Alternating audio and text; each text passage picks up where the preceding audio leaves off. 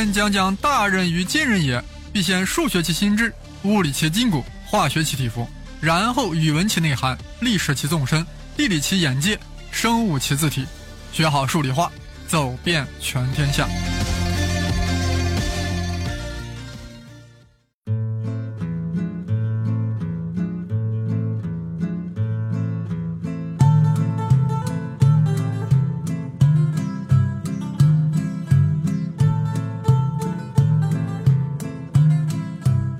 朋友，各位同学，生栗子老师祝大家新春快乐，万事如意。二零一八戊戌狗年，我们要以崭新的姿态迎接旺年。狗年说狗，狗年必须说狗，说说狗与狼的关系，还要说说神话中的狗哮天犬，它到底是人间什么样的狗？狗从狼中来，是从狼中驯化而来的，时间大约在几万年前吧。具体是在地球什么地方驯化出来的，还是很有争议的。但我们最好奇的是，本来竖着两只耳朵、夹着尾巴的狼，怎么就变成了耷拉着耳朵、卷起尾巴的狗呢？这个我们慢慢说。狗和狼很不一样，一个是人类最忠诚的动物，一个是人类的图腾、害怕的对象。但是在生物学上，狼和狗其实是一个物种。大家都知道，狗是由狼驯化而来的。但仍然是狼的一个亚种，也就是说，所有的狗和狼都是一个物种。既然狗是狼的一个亚种，那狗与真正的狼之间就没有生殖隔离。生殖隔离什么玩意儿？是指呀，亲缘关系接近的类群之间，在正常情况下啊，自然条件下是不交配的，或者即便能交配，也不产生后代，或者呢？即便能产生后代，这个后代啊也不具有生育能力，啊，这种隔离机制就叫生殖隔离。也就是说，两个不同物种，即便交配能产生下一代，但这个下一代也不具有繁殖能力。比如马和驴交配，的确可以产生骡子，但骡子就没有繁殖能力了，骡子不能生出小骡子。这就是种与种之间的生殖隔离。但狼和狗呀是同一个种，所以它俩之间没有隔离，是可以那啥的啊。母狗发情找公狼交配而得大狼狗，大狼狗有能力自产自销小狼狗。啊，最后说一下亚种这个概念，亚亚军的亚，亚种的分级啊低于种，而种之间最大的区别在于生殖隔离，而亚种间不存在生殖隔离。当亚种一旦产生生殖隔离。就说明啥？新的物种诞生了，两个亚种就变成了两个种之间的差距。现在我们要说说狼怎么就变成了狗，耳朵怎么就耷拉下来了，尾巴怎么就翘了起来？这里的关键呀，就是狼的胃发生了变化，从吃肉变成了也吃粮食，进而具有了消化粮食能力。于是乎，狼就变成了狗。哎，这听起来。挺 funny。面粉吃多了，狼就变面了，变狗了。通过基因分析啊，可以得出狗与狼的差异有两点：一是狗的肠道中消化碳水化合物的能力比狼强，所以可以吃面食，越吃越面；而狼只能吃肉，越吃越狼。二是狗的中枢神经系统发育的特别好，导致狗没有狼那么富有攻击性。那么狼为什么开始吃粮食呢？难道是他们想变成狗吗？估计很多人认为啊，是远古的人抓到了一些小狼崽子，然后给他们喂粮食，喂了好几百代就喂成狗了。这就是我们人类对狼的驯化过程，是这样的吗？还真不是，是人家狼呀进行了自我驯化。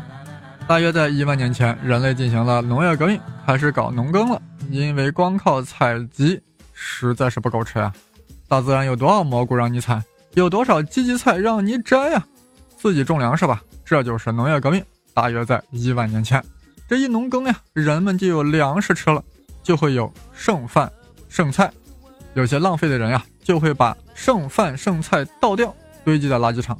大家知道，狼很饿，饿狼饿狼。当饿狼来到垃圾场，看见了剩饭剩菜，闻一闻，这不是肉呀，但实在饿呀，饿得很啊。有的狼，特别饿的狼就开始吃了，充饥呀。吃完了不好消化怎么办？奔跑消化，奔跑，心里只有一个念想，把这些淀粉消化了，否则我就 disappear 了。啊，经过很多代狼的努力，他们终于吃面食毫无障碍。哎呀，荤素搭配，吃的美得很。但有一天，他们相互看着对方，惊呆了。哎，你的耳朵怎么耷拉了下来？哎，对呀，你的尾巴怎么翘了起来？他们想努力再竖起自己的耳朵，却不能成功。他们黯然了。他们心中明白，我已经不再是狼，成了一条狗，一条野狗。终于，某一条野狗不甘心做野狗。不甘心天天到垃圾堆找食吃，决心服务人类，投靠人类，甘心做人类的忠诚卫士，誓死做一条家犬，混口饱饭吃。于是乎，世间真正的狗诞生了。它完全听命于人，被驯养成猎犬、牧羊犬乃至看门狗。它对主人温顺，对敌依然狼性。哎呀，生栗子老师此时感到很感慨，狼就这样变成了狗。那么，地球上第一只狗是在哪里诞生的呢？我们在中国东北发现了旧石器时代的家狗遗骸，也就是说，东北家狗在旧石器晚期就已经出现，大约是在公元前一万年以前，那是东北人搞出来的，也就是东湖、戎狄、肃慎的先民。肃慎，肃慎就是现在的满族的祖先。简而言之啊，东北狗可能是世界上最早的狗。是地球上最早的狗，家犬，出现在了东北，一万年前的中国东北。但是呀，最近有人开始挑战这个说法了。有研究者研究了九百头狗和二百只灰狼，当然是来自世界各地的狗和狼。基因分析的结果是，绝大多数狗是来源于中东的灰狼，只有少部分东亚狗与中国灰狼之间有遗传关系。哎呀，这就意味着世界上最早的狗不是东北狗，而是中东狗。那只开创历史第一头中东狗可能出现在1.2万年前到1.3万年前之间。好了，无论是中东狗还是东北狗，都是最早的狗，都为人类做出了巨大贡献。狗是人类最早驯顺的家畜。或许人与狼的第一次互动发生在5万年前，经过了4万年的互动。狼吃人类的残汤剩饭，最后才吃出了基因差异，吃出了尾巴上翘，吃出了一头狗，成了家犬。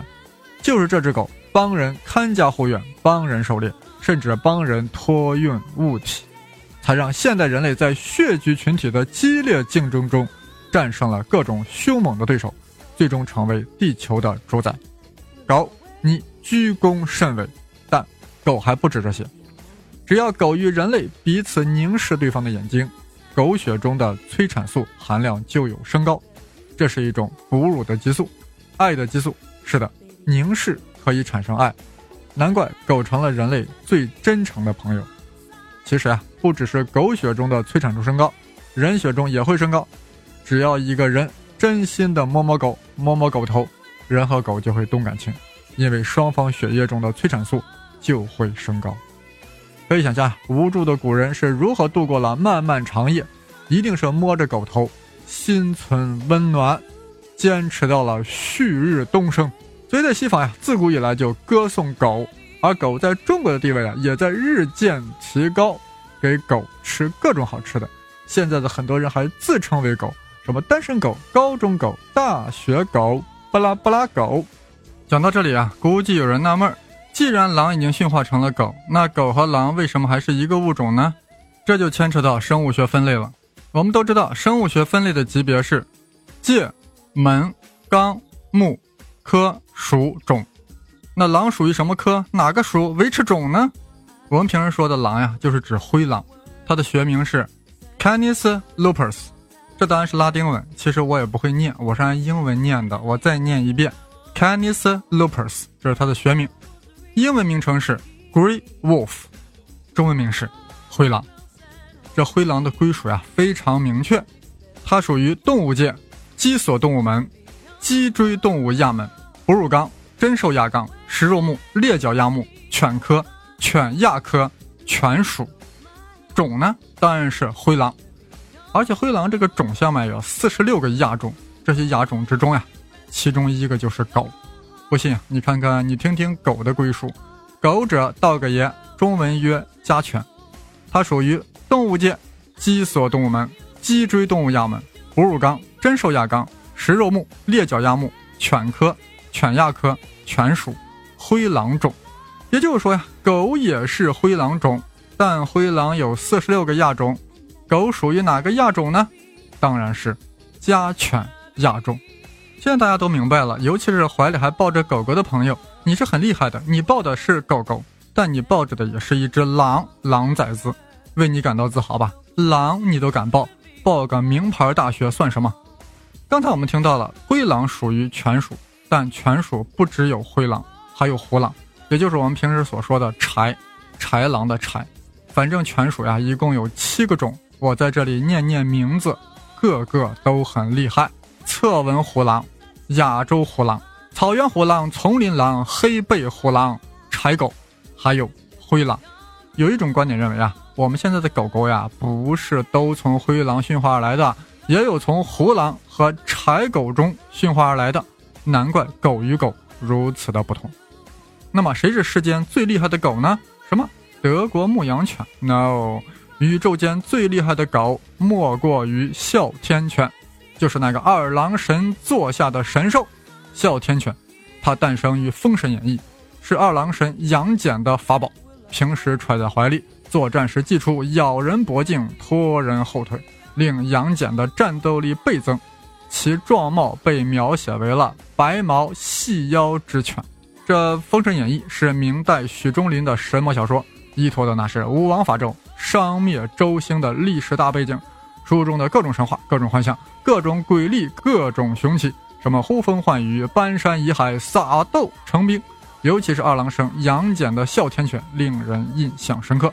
二郎神名字就叫杨戬，是道教神仙，民间认为他是一位啊与水利农耕有关的神，就住在都江堰啊，他是神仙和凡人的结合而生的，力大无比，法力无边。《西游记》啊，干脆说二郎神是谁？哪来的？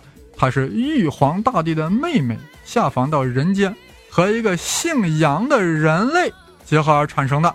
啊，如此说来，二郎神还是玉皇大帝的亲外甥。既然二郎神是有来由的，那哮天犬对应了凡间尘世的哪种狗呢？这点也很清楚，就是细犬。啊，细细的狗，slender dog。细犬是中国特有的猎犬。有千年的豢养历史，那可是优秀的猎犬，捕猎的欲望贼高，就想抓个野鸡、逮只野兔什么的。中国细犬分为山东细犬和陕西细犬两大门类、两大帮派。山东细犬又分为长毛品系和短毛品系，长毛者又叫番子，短毛者叫华条。华条，哎，陕西细犬主要生长在关中一带。那细犬长得从头到脚没有一丝多余的肉呀，就连头部也是又尖又细，腰部更是贼细，是所谓楚王好细腰，二郎好细犬，全身呈现流线型，难怪叫滑条，滑滑的一条，真是一条细狗，slender dog。哎呀，我刚才啰嗦半天呀，描绘描绘细犬，其实人家行家有个口诀，那就是头如梭。腰如弓，尾似箭，四个蹄子一盘蒜，这就是细狗的标准啊！尤其那最后一句“四个蹄子一盘蒜”，太形象了。它头小腿长腰细，善奔跑。它动如猎豹，静如家犬，是个极其优秀的猎犬啊！看看你怀里的狗，滑条不？slender 不？估计不是，你那是宠物，人家那是猎犬，长得那么流线型，那么滑溜，一盘蒜的蹄子。直接就能把猴子拿下，甚至可以用来对付齐天大圣。话说在《西游记》中，孙悟空大闹天宫，回到花果山，自封为齐天大圣。玉皇大帝实在是气不过呀，命托塔天王李靖派兵镇压。眼见着十万天兵天将被齐天大圣打得落花流水，于是乎，观音菩萨举荐二郎神去捉拿孙悟空。正当孙悟空与二郎神各种斗法，各种大显神通。太上老君从天上灌下了一个金刚套，滴溜溜正打中了美猴王的天灵呀！跌了一跤。正在此关键时刻啊，正在孙悟空跌了跤想要爬起来的时候，二郎神的细犬赶到，直接就在美猴王的腿肚上咬了一口，咬的孙悟空是又跌倒在地。众位小神将孙悟空按倒在地，用绳索捆绑，用钩刀穿了琵琶骨，再也不能做任何变化了。美猴王就这样束手就擒了。想来也怪啊，那孙大圣手持定海神针打狗棒、金箍棒，竟然搞不过哮天犬呀！看来这细狗是相当的了得。半人半神的二郎神，plus 一条哮天犬，终于将齐天大圣拿下，从此天庭恢复了秩序。而孙悟空呀，也结束了其放荡不羁、任意妄为的生活，被压在了五行山下，直到跟随唐僧西天取经，一路斩妖除魔，修成正果。成为斗战胜佛，究其根本啊，是戏拳，是二郎神的哮天犬改变了孙悟空的人生轨迹，才有了《西游记》。哮天犬对孙悟空之重要，正如狗对人类之重要啊！是的，今年是狗年，狗年说狗似乎还没有说够。话说，二零一八年的立春是公历二零一八年二月四日凌晨五点三十一分，也就是阴历腊月十九日。这离大年初一啊还有十二天呢，那么这十二天内出生的孩子是属鸡还是已经属狗了呢？属狗，坚决属狗。其中原因啊，可以听听去年春节的节目，这个鸡年有点润。还可以去听陪着 seven 胡先生那个栏目中的那期节目，一碗鸡汤献鸡年。这期节目呀就要结束了。我的新浪微博是东方胡先生。当然是带竹字头的生，我的微信号是 Victor 生粒子，就是英语的 Victor，再加生粒子的全拼 V I C T O R S H E N G L I Z I。想要旁听学习、切磋技艺、砥砺知识的朋友呀，可以加这个微信号，然后申请入群啊，各种知识群。最后祝愿大家春节快乐！戊戌狗年，各种旺旺。